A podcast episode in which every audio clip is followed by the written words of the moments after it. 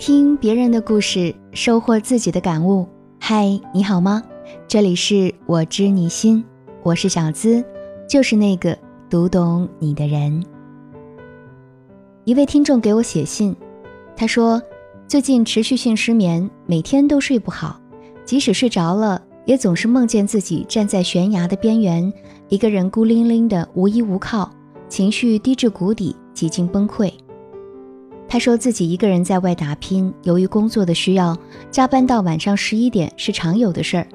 可即使这么拼命的工作，薪水还是一般般，除去应有的日常开销，也剩不下几个钱。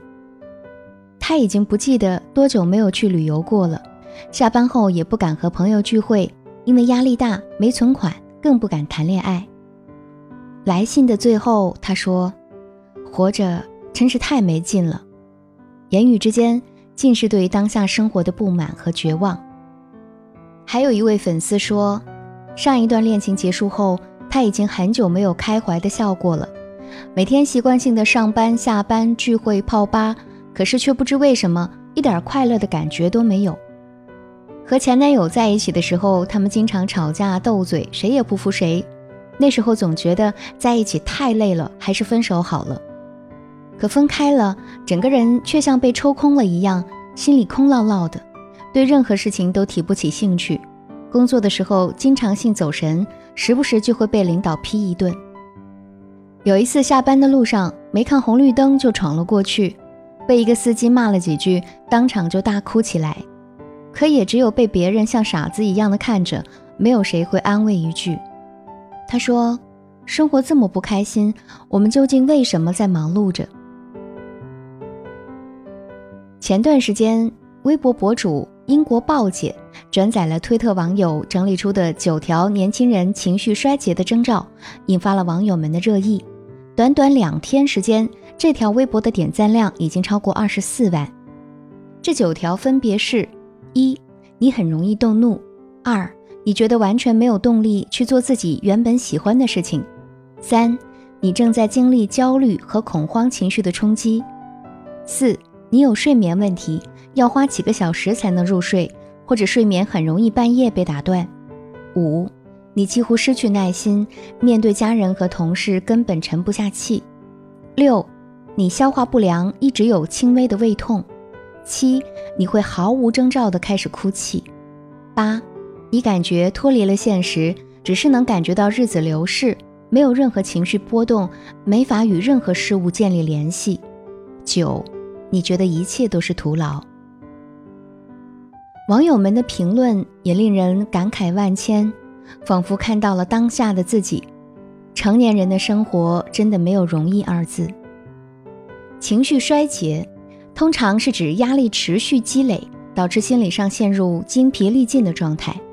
就像上面两位给我留言的听众，他们都觉得好像自己被什么东西困住了，提不起精神。没有再继续奋进的力量。其实，生活在这样焦躁的社会里，每个人都承受着来自各个方面的不同压力。有时候，压力甚至超过了我们能够承受的负荷，它会让我们的大脑和身体始终处于一种紧绷的状态，也会让情绪跟着各种高高低低的起伏而忽上忽下。这时候，如果不及时调整状态，很可能就会像不断胀大的气球那般。遇到了一点点外力挤压就会爆掉，整个人迅速进入崩溃状态。而如果长期处于压力状态带来的情绪衰竭，不仅仅会给我们的生活造成一定影响，更会导致身体出现不良症状，比如发胖、失眠、感冒，或者伴有高血压、早衰等等风险。可见，情绪问题并不像我们想象的那么简单，你不去疏通它，它不会自动消失。很有可能会瘀滞成结。情绪其实也具有两面性，肯定性和否定性。肯定性如快乐、满意等积极性质的情绪，而否定性比如愤怒、憎恨、哀怨等等消极性情绪。积极的情绪可以提高人的免疫能力，而消极情绪则会降低人的活动能力。所以，当自己处在情绪能量不足的状态时，就不要忙着去满足别人的情绪需求了。我们还是要先疗愈自己，才能拥有更多的能量。那如果此刻你也正处于情绪衰竭的边缘，不妨试试下面这几个方法。第一，暂停二十分钟，让自己放松下来。哈佛大学的教授赫伯特·本森在研究中发现，只需要二十分钟的休息时间，多数人都可以有效减少情绪耗损。他提出了一个有效放松身心的方法，叫做 “downtime” 停机时间。一天中能抽出二十分钟，用来看书、听音乐、和朋友愉快的聊天、慢跑等，都可以起到一定缓解压力的作用。而且这二十分钟可以不是连续性的，比如早上你用五分钟阅读，中午抽十分钟和朋友聊天，晚上用五分钟听音乐，这样也能起到减压的作用。心理学家克里斯汀内夫在《自我关怀的力量》一书中也提到了这些练习。比如看一些喜剧，用笑来缓解紧绷感；听舒缓的音乐，伸展身体，或者做半个小时瑜伽；在大自然中漫步，体会脚踏实地的感觉；喝一杯红酒或者黑红色的果汁，如葡萄汁、石榴汁。我们休息是为了更好的赶路，所以即使再忙，也要留一定的时间用来关怀自己，才能更好的觉察内心的感受，不至于透支自己。第二，书写也是通向疗愈的一种方式。心理学家本尼的一项研究表明，参与者每天花十五分钟写下自己最真实的、不为人说的痛苦经历和感悟，连续写四到六天之后，焦虑水平会开始下降。并且坚持约一年左右后，表现出更健康、乐观的心理状态，拥有更低的抑郁和焦虑水平。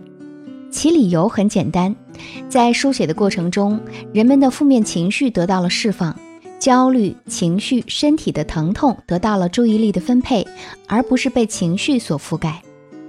就像知乎上曾经有个调查类的问题，问道：“你为什么在知乎上回答问题？”其中一条高赞的回答写道。因为在知乎被陌生人点赞，可以一次满足三个最高级人类需求，简洁地戳中了很多人的心声。他们通过书写赢得更多人的赞同与尊重，从而获得个人价值实现的满足感。而也有不少抑郁症患者通过写作从自己的世界中慢慢走出来，链接到更多有意思的人和事，让自己也跟着变得生动有趣。曾有研究表明。书写具有宣泄、抚慰、重构认知的功能，能帮助我们降低焦虑度，减少负面情绪困扰、忧郁症状、创伤后压力症状，并增加主观幸福感。这是一条通向内心的路，让你更清楚地认识自己，与自己和解。第三，接纳自己的情绪，和它和平相处。当你被自己的情绪困住时，可以试着停下来，观察自己的思想和感觉，不要给出任何主观的评价，只用平和、开放、第三者的视角和心态来练习与情绪的和平相处。你可以试试下面的方法：首先，试着深呼吸。当我们感觉焦虑、烦躁、不安、无助时，不如就那样停下来，深呼吸，什么都不要去想。就把所有的注意力都放到呼吸上，也可以一边呼吸一边慢数，一、二、三、四、五，直到你的内心稍微平和。其次，可以选一样你熟知的东西，重新感知它。比如，你的工作日常让你觉得压抑，那么认真去想一想。这中间有没有过让你开心的事情？就像做 PPT 的过程，会不会像和某人相处、和客户聊天？有没有新的发现或者感动？慢下来，仔细去观察一切的细节，去充分感受你所做的事情，或许就会有不一样的发现。最后，用心聆听一首音乐，选择一首喜欢的乐曲，让自己慢慢沉浸其中。就像这是你听到的第一首乐曲那样，闭上眼睛，试着让自己融入进去，跟着节奏放松，再放松。其实每个人的一生都是在与自己对抗的过程中，寻找那命运赋予的意义。焦虑、苦闷、阴郁、低落，都是正常的，我们每个人都会有。接纳这些情绪，和他和平相处，你会发现其实也没那么难。人生不易，希望我们都能走过黑暗，拥抱幸福，疗愈自我。若你此刻也正在经历那样的情感困惑、人生难题，苦于无处诉说、无人能懂，欢迎添加我小助理的微信“恋爱成长全拼小写加零零八”，我来做你的倾听者。你的情感指路人，帮你解决情感烦恼，收获幸福生活。同时，也告诉大家，现在小资的抖音号、视频号已经同步开播了。在视频号里，我会给你带来更精彩、更有用的情感知识。也欢迎和期待大家多多去关注、点赞、评论哦。微信视频号、抖音号搜索“小资我知你心”，姿态万千的姿，我会在这里等你哟。